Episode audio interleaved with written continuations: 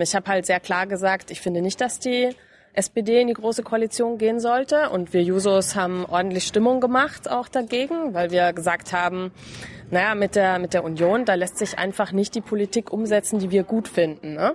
Und ähm, das war dann auch so ein bisschen so eine Richtungsentscheidung ähm, dort auf dem Kongress. Und ich habe immerhin 70 Prozent fast bekommen. Also war schon deutlich. Hast du recht behalten. So, eine neue Folge Junge Naiv. Wir sind im Bundestag. Wer bist du? Ich bin Johanna. Was machst du? Ich bin die Bundesvorsitzende der Jusos. Ist das hier eine Partei im Bundestag? Nee, das ist eine Jugendorganisation von einer Partei im Bundestag, nämlich von der SPD. Was heißt Jusos? JungsozialistInnen. Sozialistinnen. Ja, genau. Jungsozialisten und Jungsozialistinnen in der SPD. Du bist eine Sozialistin. Ja. Aber passt das mit der SPD zusammen? Ja, klar. Ja? Ja, ähm, die SPD ist eine Partei, ähm, die auch für den demokratischen Sozialismus streitet. Wusste ich gar nicht. Ja, zumindest laut Grundsatzprogramm kann man nachlesen, tatsächlich. Und ähm, ja, wir sind als Jusos, wie gesagt, die Jugendorganisation, aber man muss auch nicht in der SPD sein, um bei uns mitmachen zu können, sondern man kann auch nur Juso-Mitglied sein. Was muss ich dafür tun? Eintreten bei uns. Am besten, ja, auf unserer Homepage kann man anklicken, Mitglied werden und dann muss man ein bisschen was ausfüllen und äh, man muss auch ein bisschen was zahlen, einen Euro im Monat und dann kann man mitmachen. Nehmt ihr jeden? Ja. ja, wir nehmen äh, gerne junge Leute, Ja. insbesondere unter 35, ab 14. Ne? Also, Also, zwischen 14 und 35 Genau. wäre man ein Juso. genau, genau, dann ist man Juso und ähm, es wäre schon cool, ähm, wenn man auch ja für eine gerechte Welt und gerechte Gesellschaft streiten wollen würde und ähm, wenn man grundsätzlich was verändern möchte, dann ist man bei uns richtig. Das wollen ja alle. Ja, nicht so ganz, ne? Nee? Also ich glaube, die, die gerne wollen, dass alles so bleibt, wie es ist, äh, die gehen wahrscheinlich eher zur Jungen Union und kommen nicht zu den Jusos. Warum bist du nicht zu Jung und Jung gegangen? Weil du was ändern willst. Genau, also weil ich einfach ja sehe, dass unsere unsere Welt, unsere Gesellschaft ähm, nicht so läuft, wie ich mir das vorstelle. Ich würde gerne haben, dass es ja gerechter zugeht, ähm, dass wir zum Beispiel nicht so eine große ähm, ja Ungerechtigkeit haben, was zum Beispiel das Einkommen angeht. Oder ich finde es auch wichtig, ähm, dass Frauen gleichberechtigt sind. Ich finde es wichtig, ähm, dass alle einen guten Job haben und auch irgendwie ja eine sichere Berufsperspektive und ähm, ich finde auch generell, dass junge Leute mehr mitbestimmen sollten. Also ich bin zum Beispiel auch dafür, dass man das Wahlalter mal absenkt auf 16.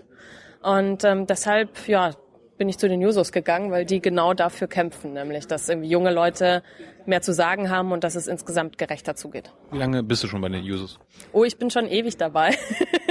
Tatsächlich, ich bin 2002 schon eingetreten, also wirklich ähm, an meinem 14. Geburtstag.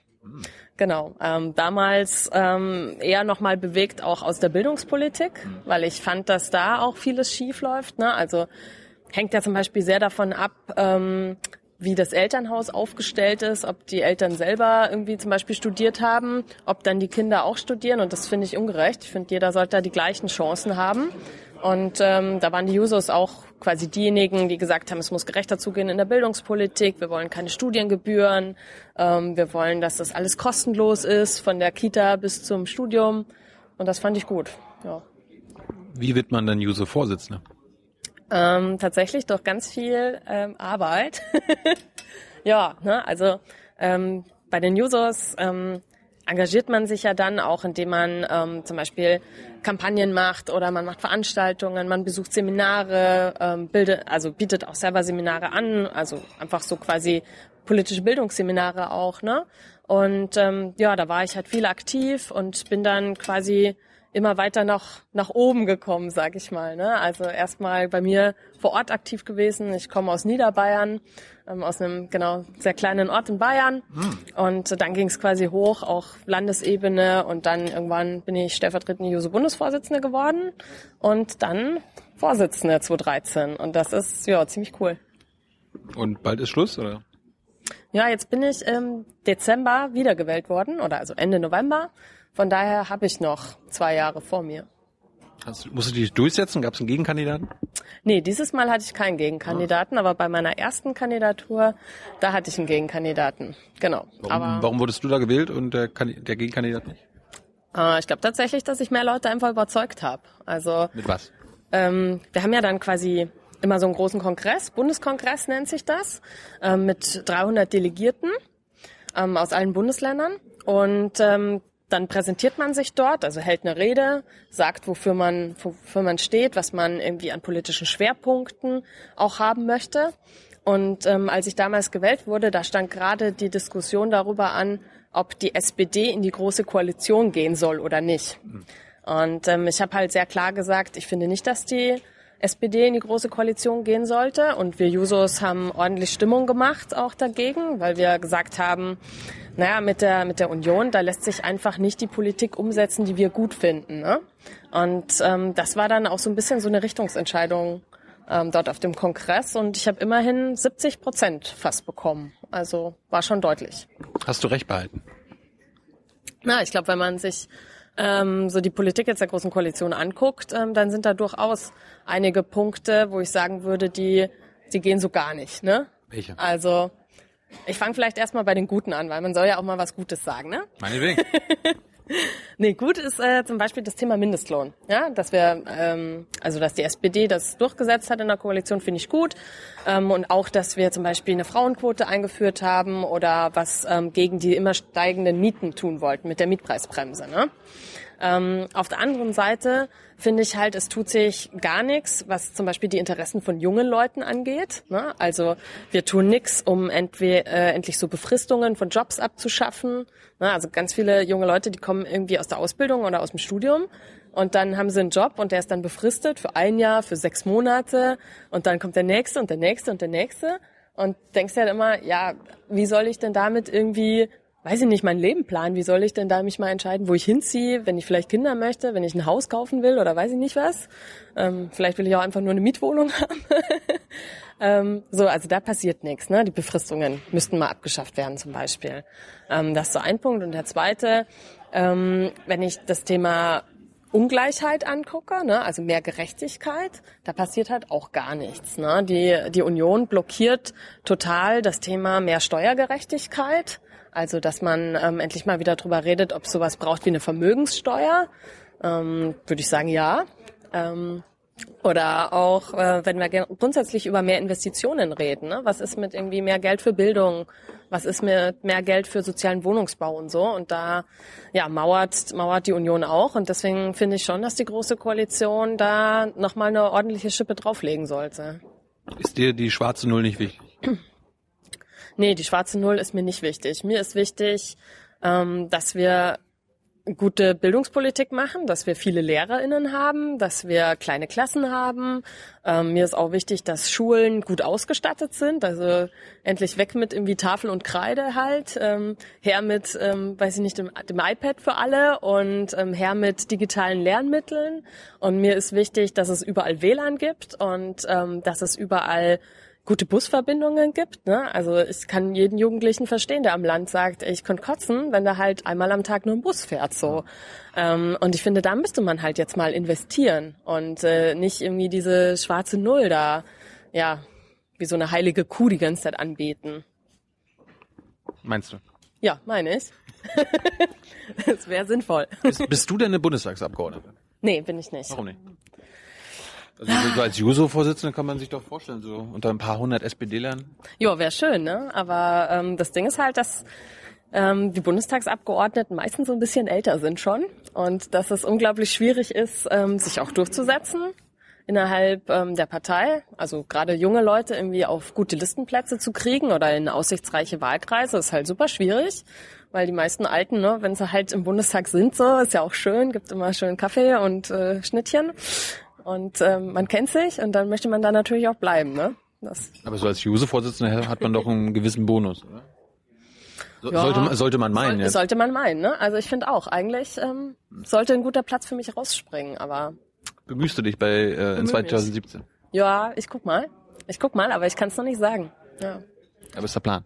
Ja, vielleicht magst du ja mal ein ernstes Wörtchen mit, ähm, weiß ich nicht, Sigmar Gabriel reden, vielleicht hilft das. Der kommt irgendwann mal bald. Ja? Ja, ja dann frag ihn mal. Ja? ja? Habt ihr ein gutes Verhältnis?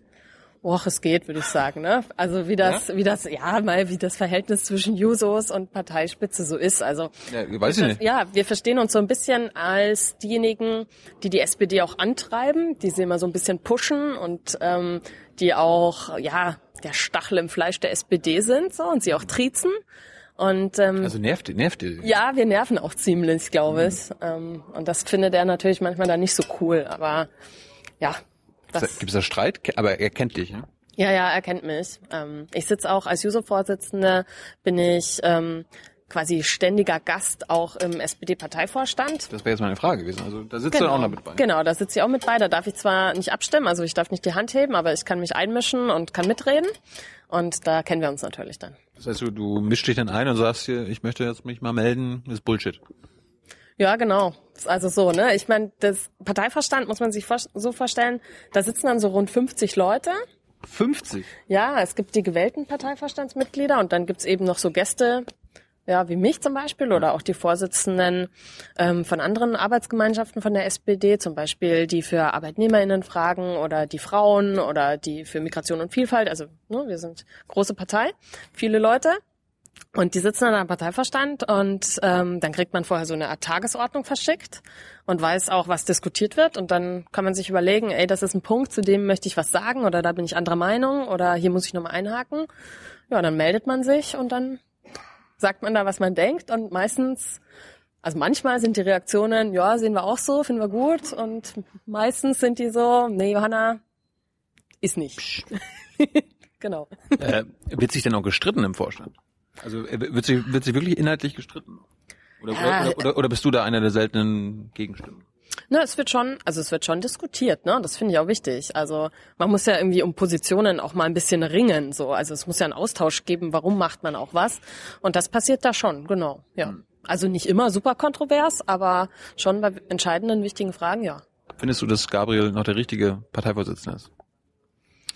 Ja, also er ist äh, Parteivorsitzender geworden damals, war eine schwierige Lage auch für die SPD, ne? Und ähm, hat es eigentlich ganz gut geschafft, die Partei wieder aufzurichten. Aber klar, also es gab auch viel Kritik in letzter Zeit so an seinem Kurs, auch von uns Jusos, ne, wo wir gesagt haben, ja, also wir wünschen uns eigentlich, dass nochmal die Haltung klarer wird. Wir wünschen uns auch, ähm, dass irgendwie stärker zu sehen ist, was, was ist die SPD-Position, ne? Also dass man der, der Union auch stärker nochmal Paroli bietet so. Und ähm, ja, ich glaube, da haben wir schon noch ein bisschen Luft nach oben, sage ich mal, an, an, an Performance-Möglichkeiten so. Hast, hast du für ihn gestimmt beim letzten Parteitag? Ich war leider nur beratend delegiert ja. und konnte gar kein Kreuz machen. Ja. Aber die, der Rat war? Na, wir haben als Juso schon ähm, gesagt ähm, und auch als Linke in der SPD, ähm, dass wir eine offene Auseinandersetzung wollen, dass wir auch unsere Kritikpunkte deutlich machen, aber dass wir nicht wollen, dass quasi so ein Abstrafen einfach auf dem Wahlzettel äh, gibt, ne? Weil es gab ja auch nur einen Kandidaten, so das ist dann natürlich auch mal so ein bisschen destruktiv. Er war, er war alternativlos.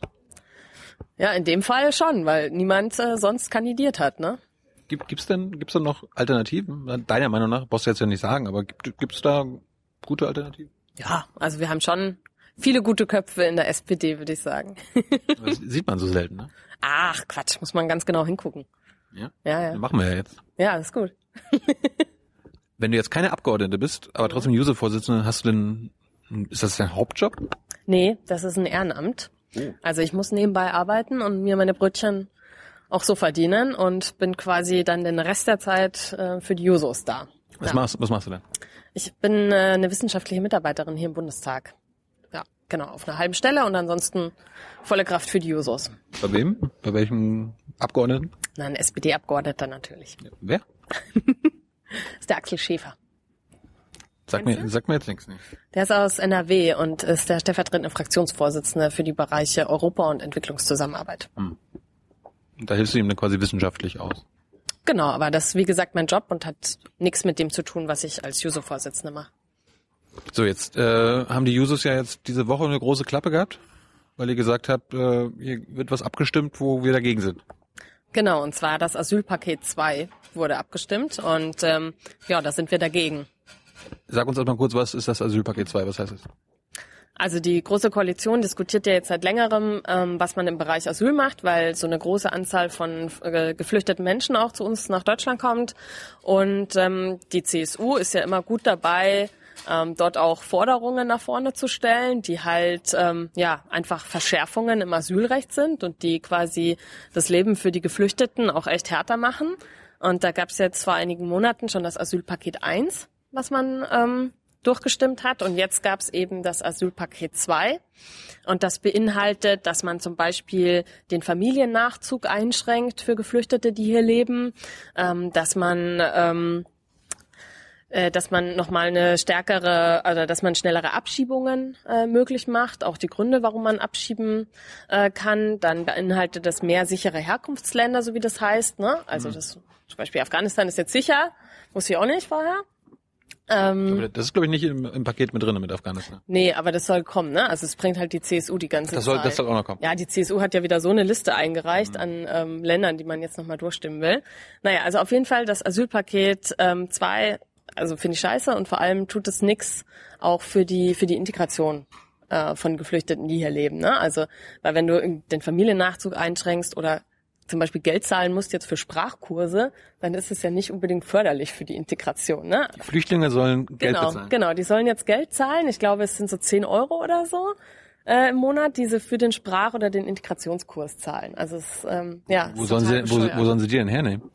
Keine Ahnung, müssen sie sich echt vom, weiß ich nicht, von dem bisschen absparen, was sie, was sie bekommen, ne? Also, naja, also es ist total bescheuert und deswegen haben wir gesagt, stimmt diesem Asylpaket bitte nicht zu. Ähm, an alle SPD-Abgeordneten haben irgendwie Gespräche geführt, haben Briefe geschrieben, äh, haben E-Mails geschrieben und ähm, ja, jetzt ist es leider doch durchgestimmt worden. Das ist heute passiert. Richtig, genau. Haben alle SPDler zugestimmt? Oder? Nee, es haben äh, 30 SPDler haben dagegen gestimmt und vier haben sich enthalten. Immerhin. Von wie viel? Oh Gott, 187, 94? Ich weiß es gerade nicht also auswendig. Eine kleine Minderheit, die ihn eingesagt ne? Ja, aber ähm, immerhin. Ne? Also hätte auch deutlich weniger sein können. Union zum Beispiel hat, glaube ich, komplett dafür gestimmt, bis auf einen. Wie, wie, wie kommt das, dass irgendwie die Jusos da ganz klar dagegen sind, aber die große, große Mehrheit der SPD-Fraktion sagt, geht schon. Na, ich denke, es hat ähm, schon irgendwie was mit mit der Koalition, mit der großen Koalition natürlich zu tun. Also man ähm, fühlt sich da auch gebunden an die Koalition und an das, was da ausgehandelt wird und ähm, ja, äh, stimmt dann halt zu, auch wenn ich gemerkt habe, irgendwie in Gesprächen vorher, dass da schon großer Unmut auch war ne? also bei den Abgeordneten. Die fanden das nicht alle so toll. Und ähm, man hofft halt, dass man jetzt quasi nach dem nach dem Asylpaket jetzt ähm, dann was für die Integration tun kann. Also ein Thema, was irgendwie der SPD sehr wichtig ist. Ne? Das ist ja auch immer so ein bisschen so ein Geben und Nehmen. Also jetzt haben wir bei euren Asylrechtsverschärfungen zugestimmt. Jetzt kriegen wir aber bitte mhm. noch mal was beim Thema Integration. Und ähm, ja, ich bin mal gespannt, ob das funktioniert oder also ich hoffe sehr, dass das funktioniert, weil so kann es halt nicht weitergehen. Ne? Was ist in diesem Paket oder auch im ersten Paket drin gewesen, was den Flüchtlingen hilft? Im ersten Paket, im Asylpaket 1? Ja, also in den letzten beiden Paketen sind ja. Ah, okay. Also im ersten Asylpaket war auf jeden Fall super wichtig, ähm, dass es mehr Geld für die Kommunen gegeben hat. Ähm, was also unglaublich wichtig ist für die Unterstützung ähm, vor Ort, ne, für die Unterbringung von den Geflüchteten, ähm, aber auch mehr Geld für sozialen Wohnungsbau und sowas, mhm. ähm, was enorm wichtig ist.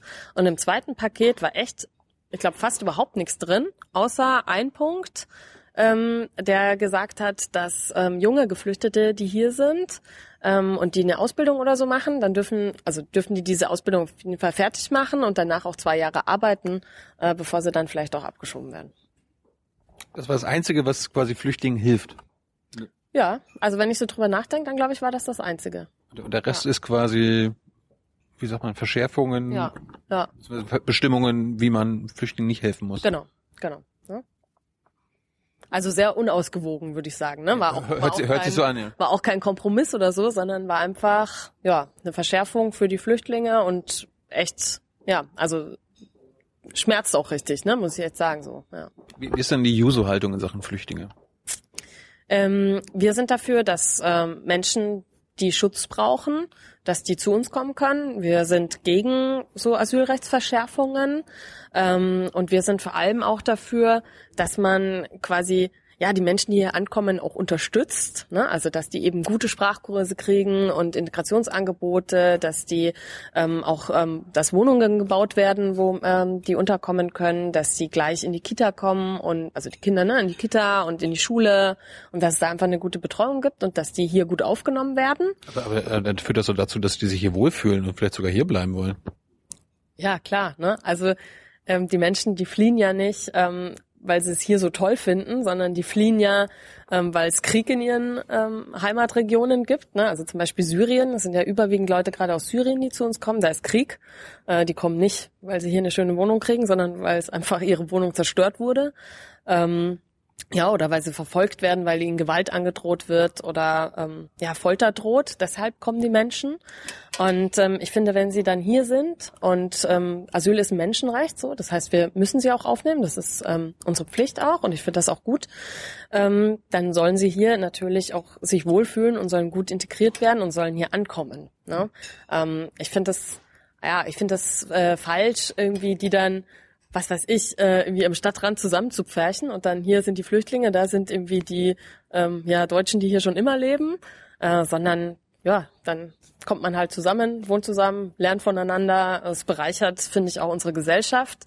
Und ähm, deswegen würde ich quasi alles tun, damit die sich wohlfühlen. Und natürlich ähm, finde ich auch immer, ähm, dass man auch schauen muss, wie geht's den Leuten äh, hier, die schon länger hier leben. Und da haben wir ja auch Nachholbedarf. Ne? Also das heißt quasi Investitionen in Bildung oder Investitionen ähm, in bessere Wohnungen, mehr Wohnungen. So, das kommt ja allen zugute. Ne? Ob die jetzt irgendwie Geflüchtete sind oder ob das irgendwie Azubis sind, die eine günstige Wohnung suchen oder ähm, Familien, äh, die was Neues brauchen. So, also es äh, hilft, glaube ich, allen.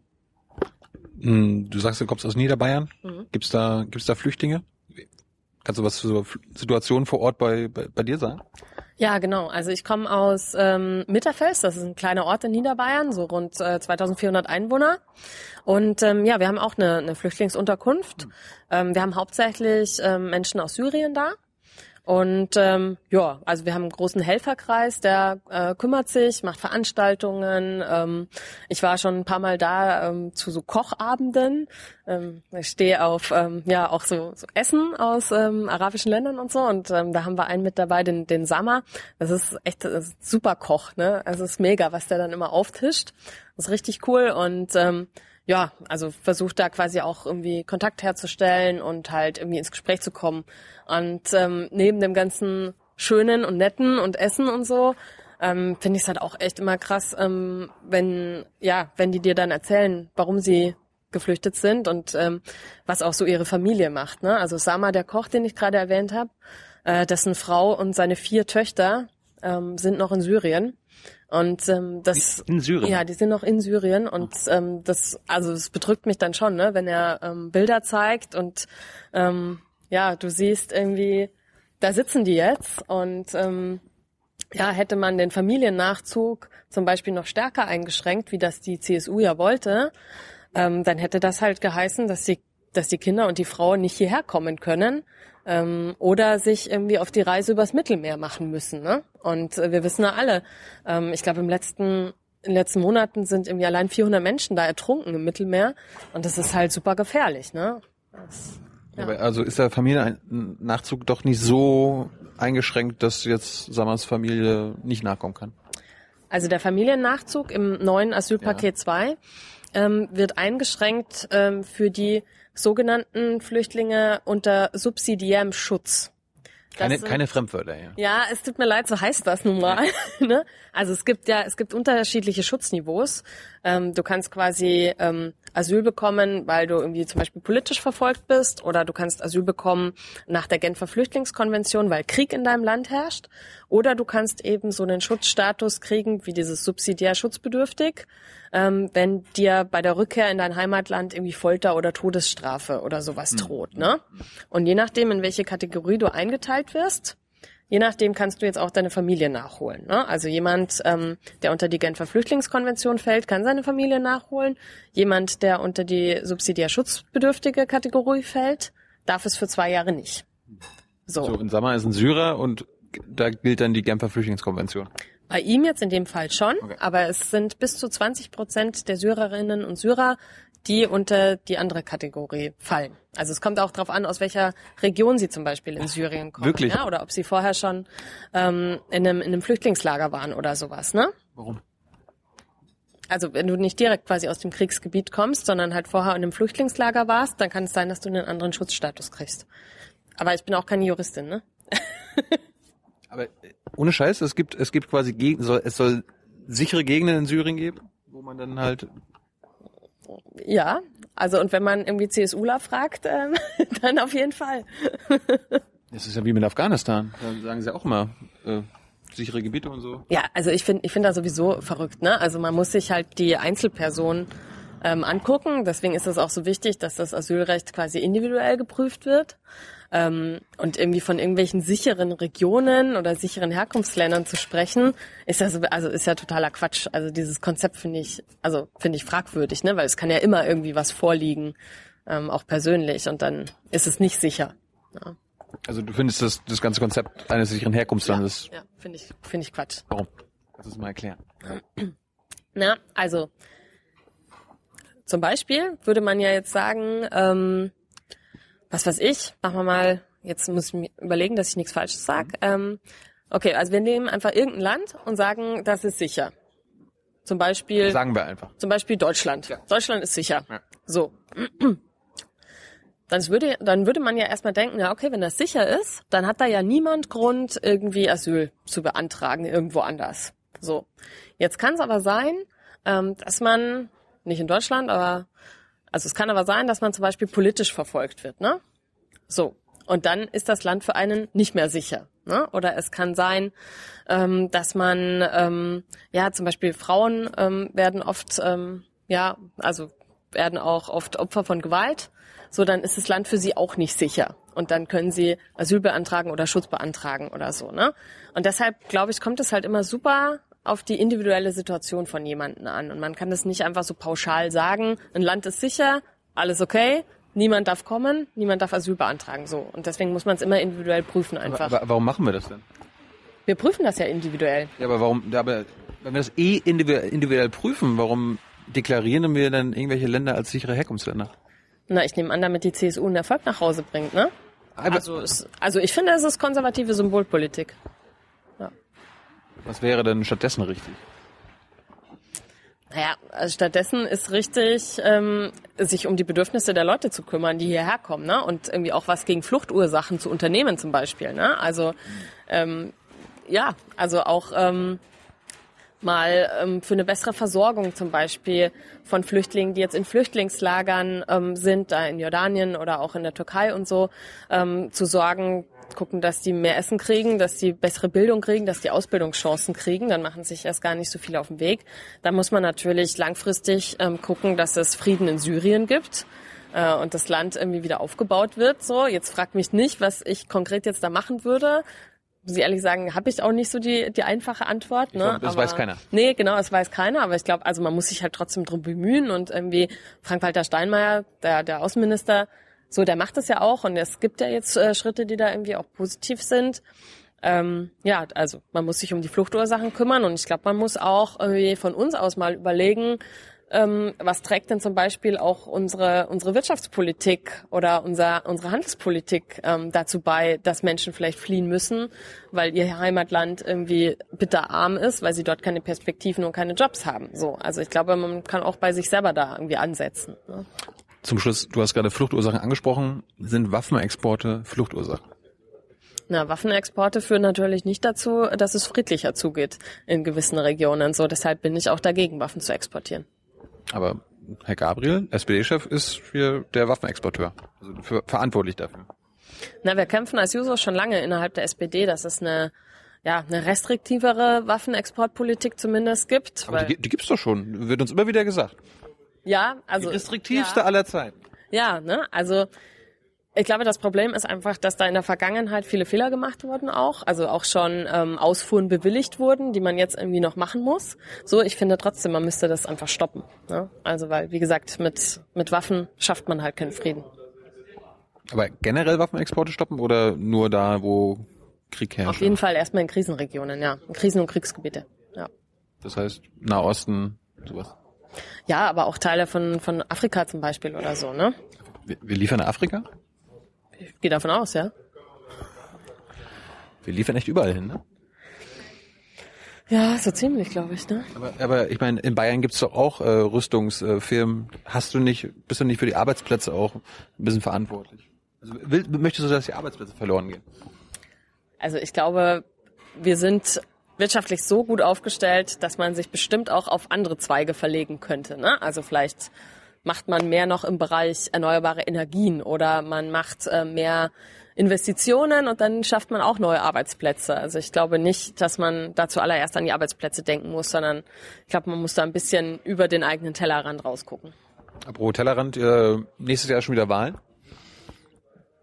Äh, jetzt gibt's ja schon quasi eine rot-rot-grüne Mehrheit im Bundestag, wenn man wollte. Ja, richtig. Glaubst eine sehr knappe, aber ja. Ja, aber könnte, könnte ja nach der nächsten Wahl sogar noch ein bisschen größer sein. Mhm. Wärt ihr als Jusos dafür, wenn es einen SPD-Kanzler mit einer rot-rot-grünen Koalition gäbe?